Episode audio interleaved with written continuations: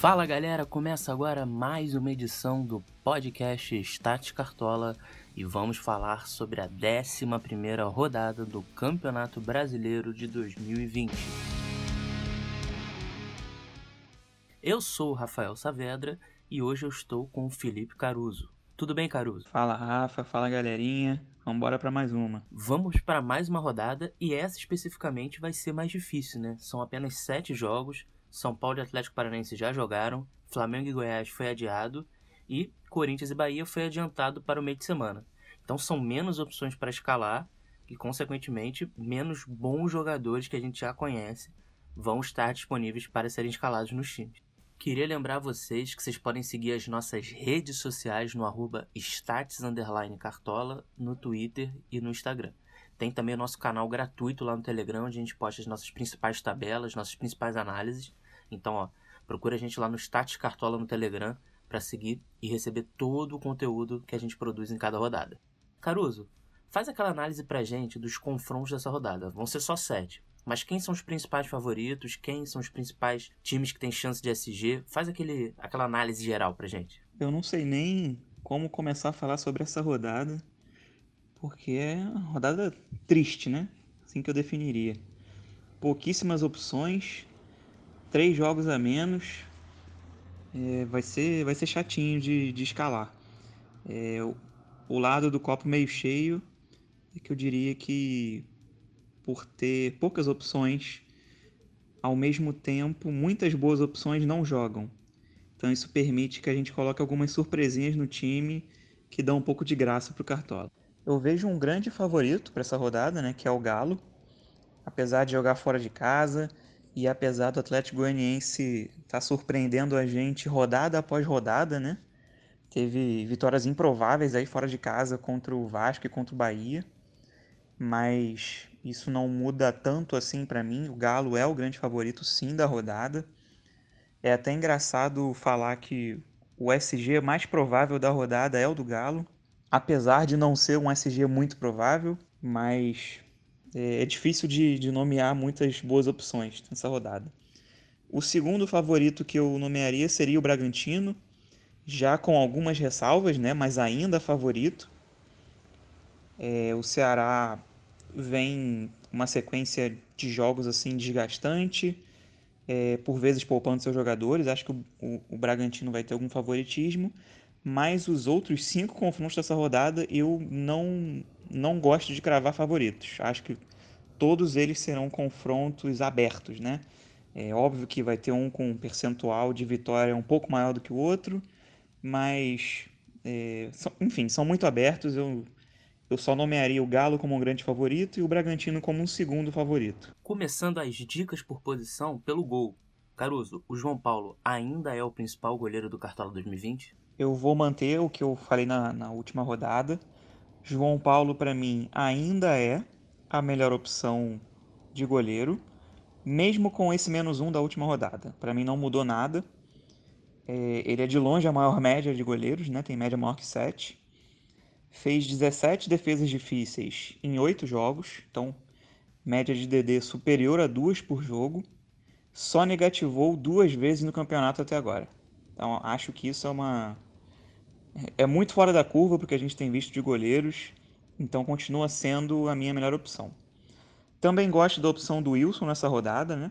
Com, com o Vasco provavelmente poupando jogadores e o Curitiba sendo um time que não toma muitos gols, o Wilson também tem boa média de defesas difíceis por jogo, né? superior a 1. É, também me agrada a opção do Júlio César, que já foi um, um goleiro cartoleiro, né? Ele tem um jogo, uma defesa difícil e uma defesa de pênalti. Não dá para dizer muito do histórico dele, mas acho que é uma, uma surpresinha válida nessa rodada no gol. Na defesa a gente está vendo que está mais difícil de escalar, o SG está sendo cada vez menos provável, talvez pela questão do mando de campo não ser tá mais tão importante, né? Porque os jogos estão acontecendo sem público. Mas assim, com menos três jogos, fica ainda mais difícil de acertar os zagueiros e os laterais, né? Quem você indica para essa próxima rodada? Na zaga, começaria com o Alonso. É, pontua bem mesmo sem SG, tem 21 desarmes em 9 jogos. Acho que ele está um pouco acima da média nessa rodada, principalmente por ser o, o SG mais provável da rodada, mesmo não sendo tão provável. Hever do Galo também é uma boa opção, duplinha com Alonso. É, vou citar o Sabino, batedor de pênaltis do Curitiba, comete poucas faltas, chance de SG, alguma, né? É, acho boa opção também.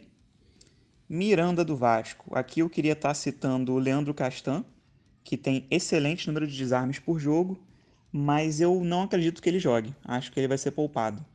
Então eu coloquei aqui o Miranda simbolicamente, porque ele custa três cartoletas.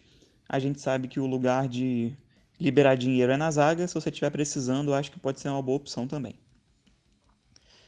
Para completar, colocaria uma apostinha aqui. Todo mundo gosta, né? É, Iago Maidana, zagueiro do esporte, enfrenta um Fluminense que vai poupar jogadores e o principal, ele é o batedor de pênaltis do esporte. É, Coloquei como uma aposta porque ele não é um bom pontuador no Cartola, tem média inferior a 3 pontos, não vai ser o cara que vai te dar ponto com desarme, mas como a gente sabe que na zaga tá difícil de pontuar, tem um batedor de pênaltis, além do Sabino, eu também listei aqui Iago Maidana. Laterais, acho Arana a melhor opção da rodada. A gente viu nesse último jogo o Sampaoli colocá-lo até mais à frente, né? é, jogou espetado. Então, por esse potencial ofensivo aliado a um bom número de desarmes, sendo o SG mais provável da rodada, eu acho difícil ir sem ele. É, Guga também me parece ser uma boa opção. Diria que em condições normais ele até pontua um pouco melhor que o Arana, mas ele não, não tem esses potenciais de jogar tão à frente em algumas partes do jogo, por exemplo, quando o São Paulo muda o esquema, né? Me preocupa também o, o fato de o Mariano existir e poder ser titular. É, mas se eu tivesse certeza que o Guga jogasse, ele também pareceria uma excelente opção. Calegari do Fluminense tem jogado bem, 24 desarmes em 6 jogos, custando só 5 cartoletas. Acho que será muito bem escalado também nessa rodada. Considero uma boa opção.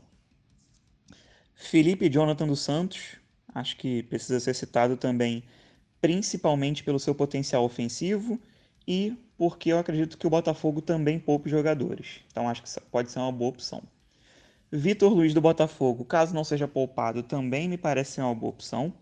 Tem 14 desarmes em 4 jogos, já fez um golzinho no campeonato, chega bem à frente, acho que vale citar também. E uma outra apostinha, né, correndo por fora, Patrick do, do Esporte, por já ter um gol e duas assistências no campeonato, 22 desarmes em 10 jogos, acho que vale também observar. Do meio para frente, a gente busca sempre o gol, né? A gente tem essa filosofia no status de escalar meias e atacantes, buscando fazer gol, dar assistência, porque ainda que os pontos líquidos, né, aqueles pontos sem decisões sejam importantes, o jogador vai imitar no final da rodada se ele fizer gol, se ele der assistência, e a gente está sempre procurando a maior pontuação. Então, assim, quem são essas opções? para o meio e para o ataque? Meio campo nessa rodada está um pouquinho difícil de escalar, né? Pouquíssimas opções, muitas dúvidas. É, começo citando o Alisson do Grêmio.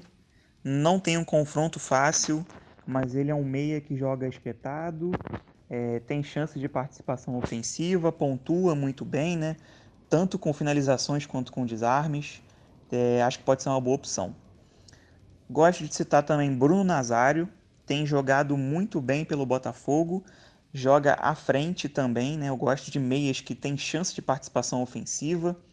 É, porém, me preocupa por ele ter saído um pouco mais cedo do último jogo e sentindo, né? Muito cansado. Me preocupa que possa ser poupado também. Vinícius, meia do Ceará, muito decisivo.